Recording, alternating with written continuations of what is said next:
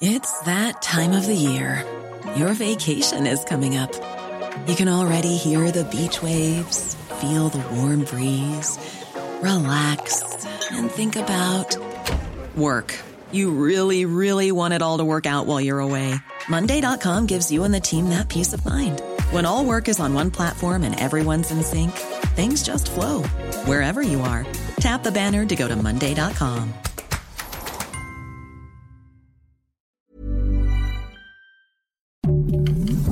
Heraldo Podcast, un lugar para tus oídos. Noticias del Heraldo de México.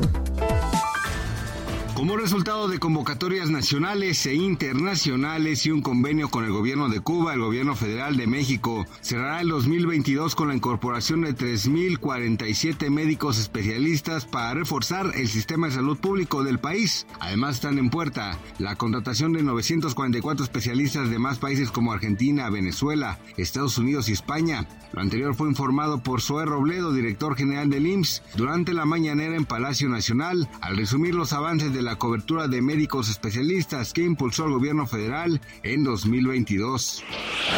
La mañana de este último martes de 2022, la red de transporte de pasajeros de la Ciudad de México informó a través de su cuenta oficial de Twitter que derivado de un corte entre las estaciones Huichapan y Francisco Goitia del tren ligero, brinda servicio emergente de Xochimilco al Estadio Azteca en ambos sentidos. Ante ese hecho, el director general de Servicio de Transportes Eléctricos de la Ciudad de México, Martín López Delgado, acudió a la terminal Xochimilco y así lo dio a conocer a través de su cuenta oficial de Twitter.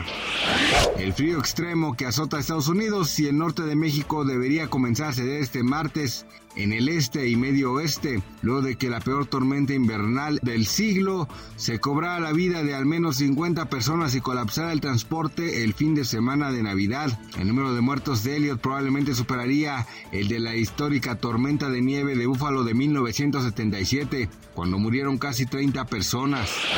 Las empresas mexicanas deberán pagar por el aumento de 6 a 12 días de vacaciones en 2023 un monto aproximado de 89 mil millones de pesos. De acuerdo con Héctor Márquez, director de Relaciones Institucionales de Manpower Group, en entrevista el especialista detalló que descontando a los trabajadores eventuales, 19 millones de permanentes registrados ante el Instituto Mexicano del Seguro Social recibirán el incremento en sus haberes por seis días más de descanso.